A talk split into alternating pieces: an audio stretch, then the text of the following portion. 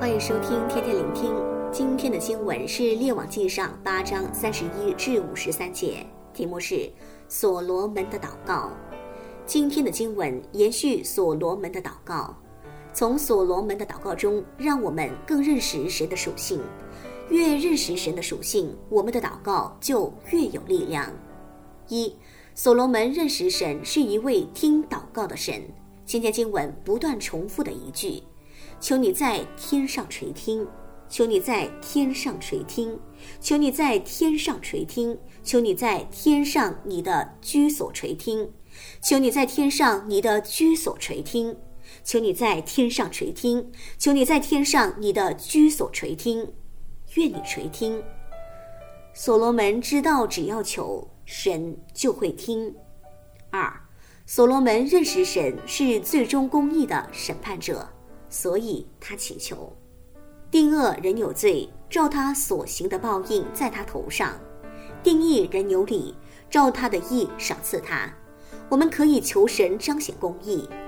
三，所罗门认识神是全能的神，是掌管一切的，包括饥荒、瘟疫、旱湿、旱湿、霉烂、蝗虫、蚂蚱，无论遭遇什么灾祸疾病，都可以求神拯救。四，所罗门认识神爱全人类，所以他求神赐福外邦人。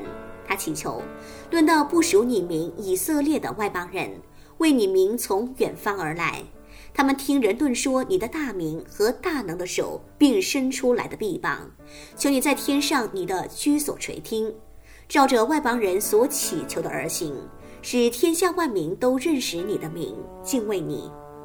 所罗门为到未认识神的人祷告，因为这也是神的心意。五，所罗门认识神会帮助他的子民，使人得胜的，所以他祈求：你的名若奉你的差遣，无论往何处去与仇敌征战，求你在天上垂听他们的祷告祈求，使他们得胜。以上都是所罗门由于认识神的属性，才懂得如此祷告。还有一属性是可以在每一段祷告中留意到，就是神是一位施怜悯、赦罪的神。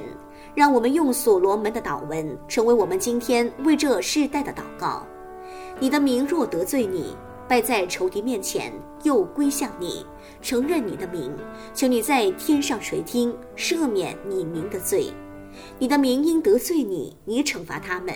他们若祷告，承认你的名，离开我们的罪，求你在天上垂听，赦免我们的罪，将当行的善道指教我们。